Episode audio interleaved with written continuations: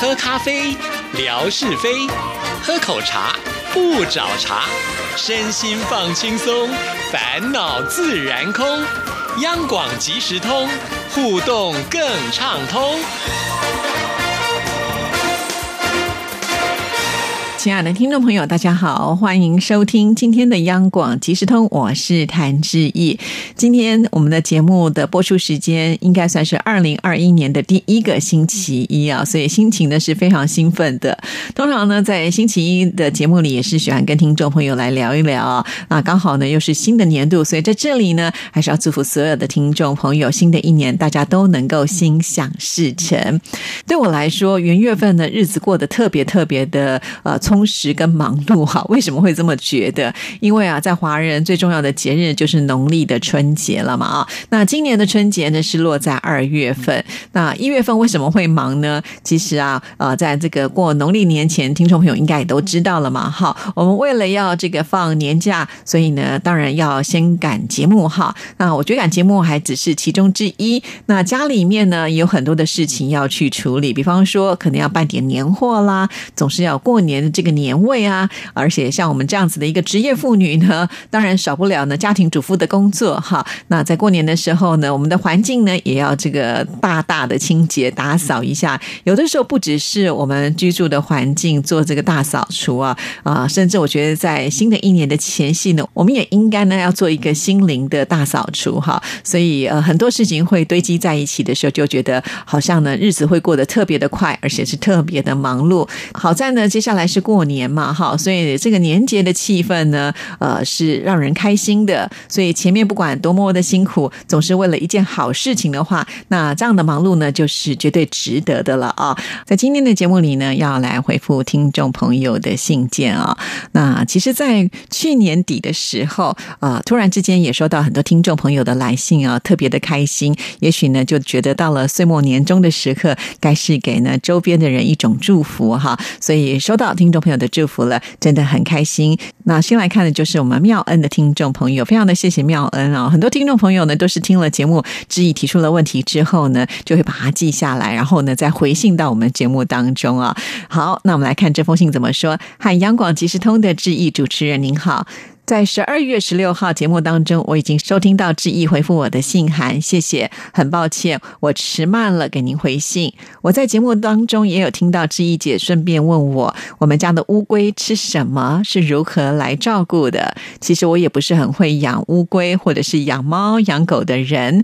我们天天都是有帮乌龟清洗换水，洗洗乌龟的身子。每天早上我都会跟乌龟先 say good morning，哈哈，然后呢就。给乌龟一点料吃，我没有给乌龟吃空心菜或者是其他的菜类，因为我感觉到乌龟有吃了空心菜，乌龟的池水会变得臭臭的，所以呢，目前我还是给乌龟吃乌龟料会好一点。好的，我觉得妙恩真的很细心啊，就把志毅的这个提问呢记下来了，而且也告诉志毅，就是乌龟要吃什么，其实就有点像是我们给狗啊、猫啊，或者是给鱼吃的，就是那种饲料啦，哈。而且他还拍照给志毅看哦，我觉得比较像是鱼在吃的那种饲料啊，小小的，很可爱啊。那确实了，我觉得有的时候哦，我们。用人的这种思维呢，去想说这些小动物应该吃什么，这不一定是对的啊。那至少呢，我们去这种宠物店的饲料行啊，这些都是专家啊调配出来的，可能在营养上啦，或者是呢，也比较属于这些小动物它们比较适合吃的啊。那其实从刚刚妙恩的信，我们就可以发现，妙恩呢是很善待家里面的小宠物，就把它当做是亲人一样，每天早上呢还会跟他说早安啊。我常常。觉得这些宠物们都是非常的有灵性啊啊！主人怎么对待它，我相信呢，它都应该会用同样的方式呢，想要来回报主人哈。虽然也许我们没有办法在言语上沟通，但是我觉得动物就是这样，有一种行为表现，对方会知道你是不是善意的。这个我觉得很有意思哦。好，那我们再来看下一段。这两只乌龟本来不是我买来养的，我是从外甥家搬迁到我们家来养，因为那个时候的大。大姐养乌龟的地方比较小，乌龟有一天一天的慢慢长大了，所以这两只乌龟仔呢就只好来到我们家了。现在呢也长大了许多。对呀，其实我曾经看过，就是市场卖那个小巴西龟哈，你会觉得它好小好可爱，OK 啊，把它带回家养。我们常常会觉得养乌龟呢这样的宠物啊，第一个它不会吵不会闹嘛哈，再加上呢它可能也不需要吃太多的东西，你也不用训练它去上厕所，或者是你要整理这一些呃它的排泄物也不是那么的困难呢。就像妙恩说的，呃，带它这个冲冲澡、擦擦身子呢就可以了，所以它并不是那么的呃需要你费很多的心思去照顾。因此，在我周边真的有人养乌龟啊，而且呢养的这个乌龟啊，它长的速度真的好快好快哦，没有多久呢就比自己原来呃这个身体呢可能大了好几倍哈。所以呃乌龟到后来呢就变成可能需要更大的一个空间。那我还记得妙恩曾经呢也有拍啊家里庭院的照片给我们看呢，我就觉得还蛮适合养动物的。我非常非常的羡慕，就是有庭院的呃这种家庭啊，自己可以种种花花草草，甚至呢，如果你有养宠物的话呢，他们也会有比较大的一个空间呢，呃，可以去生活哈。但是啊，在台北哦，寸土寸金啊，想要有这样子的环境都是不太可能的事情，所以我们都只能羡慕别人了。好，那我们再来看下一段。那妙恩在这封信里面还传了第三张照片呢。第三张照片其实是一个瓜牛，但是他特别跟志毅说呢，不要误会，这不是养的，只是呢刚好看到了瓜牛经过，就给他拍个照，say hello。所以妙恩家的这个庭院呢，真的是生机盎然哦。除了自己养的宠物之外呢，有很多的小动物呢，也都来到这里了，还包括了瓜牛。好，我们再来看下一段。对了，明年是金牛年了，我们家没有养黄牛，也不能拍黄牛给你看，只有蜗牛而已，哈哈。同样有一个牛字，可是呢，一个是动物，一个却是昆虫类。好了，请莫见笑，祝福大家播音快乐。妙恩听友，好，妙恩呢还讲了一个笑话给我们听啊。对，瓜牛不是牛，这突然好像感觉在玩那个脑筋急转弯的猜呃灯谜的游戏啊。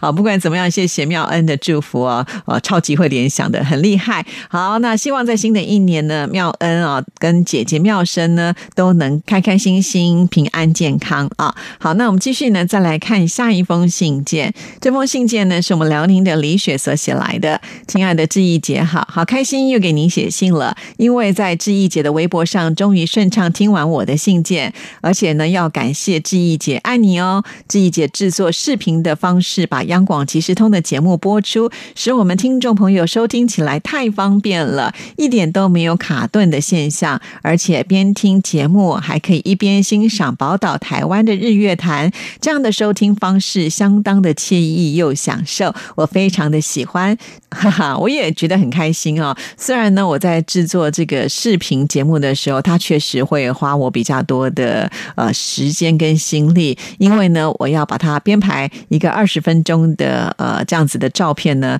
通常要先下载大概一百多张哈，而且呢，我又希望每一次我在帮听众朋友呃做这样子一个视频呈现的时候是有主题的啊，所以这个照片是不是随便乱截的？我是还有做一些归纳跟整理，那所以常常在下载的过程会花我比较多的时间，因为有的时候照片它必须要跑完以后呢，才能是一个完美的呈现，不然有的时候你点进去啊，呃，电脑还没有跑得很快的时候呢，它的画面其实是会有一些模糊的，因此我在这里呢就会花比较多的时间哈。那再来呢，就是要把呃我们的节目呢的声音也放上去的时候，再加上我会做一些动画的效果哈。那这个动画的效果加上去之后，就发现哎照片就不够用，所以之前就会产生好像节目只播了十几分钟，哎就不见了哈。那很多事情都是一些经验上的累积，就发现哦原来呢我加了这些动画之后呢，它用的时间可能呢就会把照片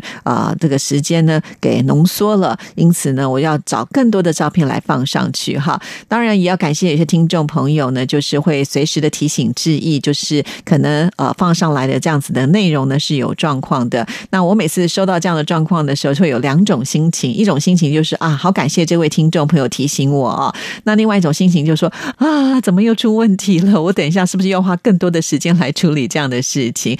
不过从我们所有的听众朋友的一个及时反应哦，我是觉得还蛮开心的，至少大家觉得用这样的方式来听节目。目是好的。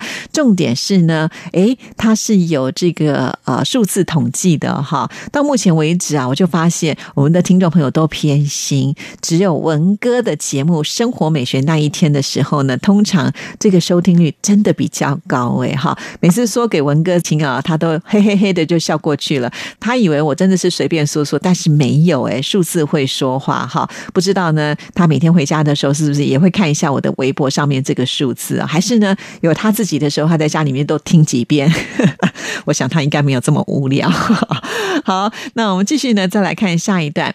志毅姐在节目当中问了我一些问题，我想说要学音乐的乐器呢，就是钢琴，因为我从小就喜欢弹琴，每一次想起优雅的钢琴曲，就会让我激动不已。我想自己也能够熟练的弹一首曲子，也希望我能够学习成功，为我加油吧。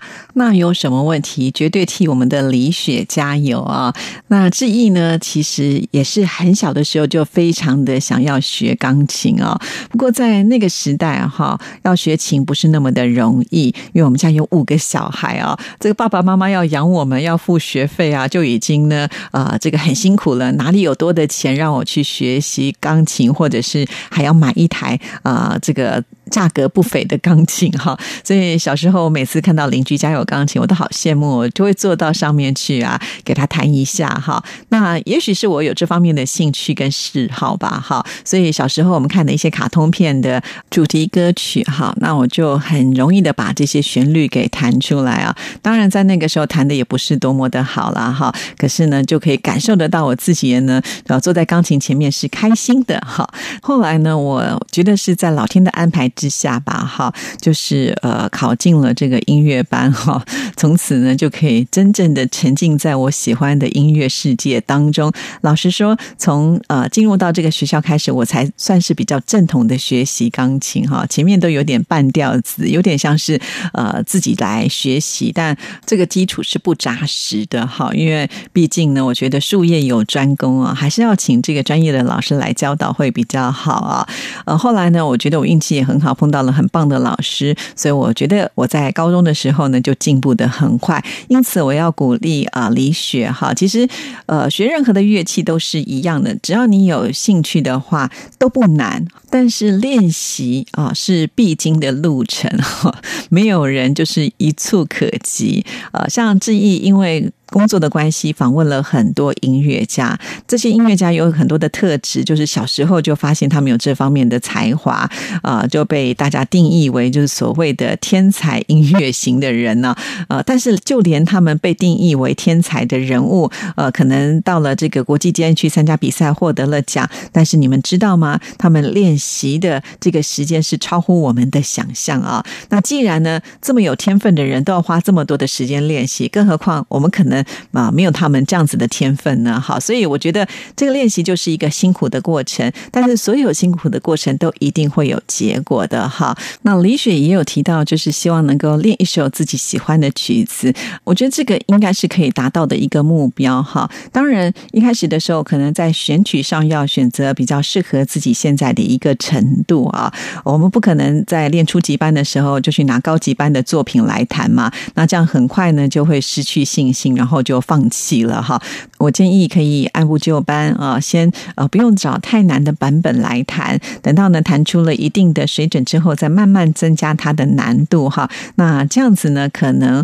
会比较有成就感。我相信李雪这么的聪明啊，很快的应该呢就能够完成自己的梦想。不要忘了，你说要呃弹给志毅听哦。现在呢啊录一段这个视频非常的简单哈，所以志毅等着，而且呢我也很。希望把这个影片呢，就分享给我们所有的听众朋友都能够看到。那现在呢，你有一个新的目标，就是要分享给大家，那个会增强你练琴的一个动力。李雪加油！好，那我们再来看下一段。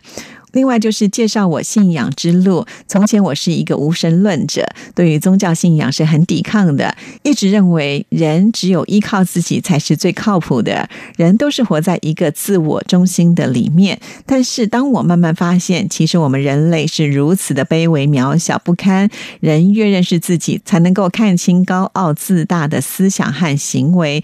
谦虚才能够获得生命的价值。当人在一个特殊的环境上，只盼求好处，一帆风顺，万事大吉。如果以这样的角度来看信仰，那我们对于信仰看的是如此的模糊不清。人生不如意的事十之八九，有的时候我们不可能通过一个信仰顺心如意，求个心安理得，获得满足感。我们每一个人都是需要在人生的历练当中，才会有成果跟进步，看到自己缺乏和有限。那信仰它不是鸦片，也不是寄托。更不是自我陶醉的药剂品。基督的信仰更深远的意义是光明和真理之爱，也是我们活着的美好的盼望和恩典。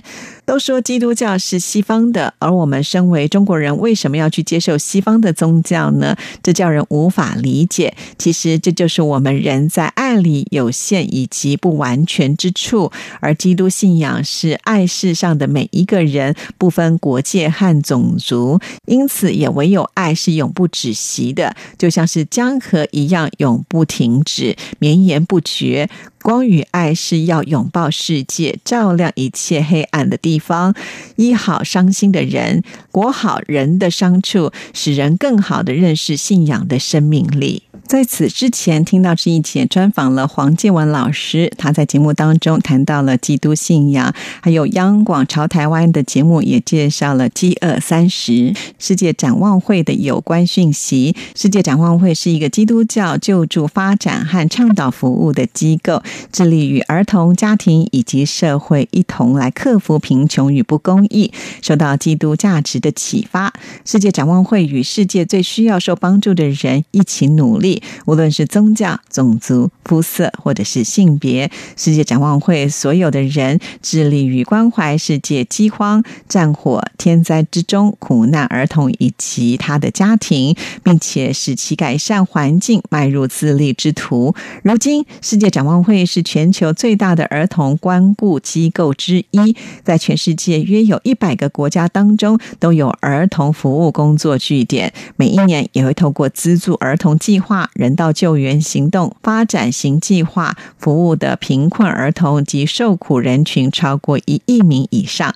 总之，听到这些节目的内容，都让我倍感亲切。他们因敬畏上帝而敬畏生命，这也让我想起了许多外国的宣教士，不远万里来到当时非常困苦落后的中国。他们建立了医院和学校，将许多先进的科技技术、教育理念都带到了中国。特别有名的宣教士戴德生牧师，他有一句名言：“我若有千磅美金，中国可以全数支取；我若有千条性命。”我绝不留下一条不给中国。他们的爱源自于上帝，只因我们都是上帝的宝贝。基督信仰给中国带来了许多丰富的祝福，愿我们都能够继续的享有这源源不断美好的恩典吧。像是圣诞节，其实它并不是一个吃喝的节日，也不是一个狂欢购物娱乐的节日。圣诞节最大的主角就是纪念主耶稣基督的降生，报佳音传讯息，关乎万民的。节日，圣诞节是一个充满喜乐和蒙福的日子。愿我们多多来认识圣诞节真正的含义吧！祝福志毅姐还有央广即时通所有的听众朋友们，圣诞快乐，阖家欢乐，福杯满溢。爱你们的听众李雪敬上。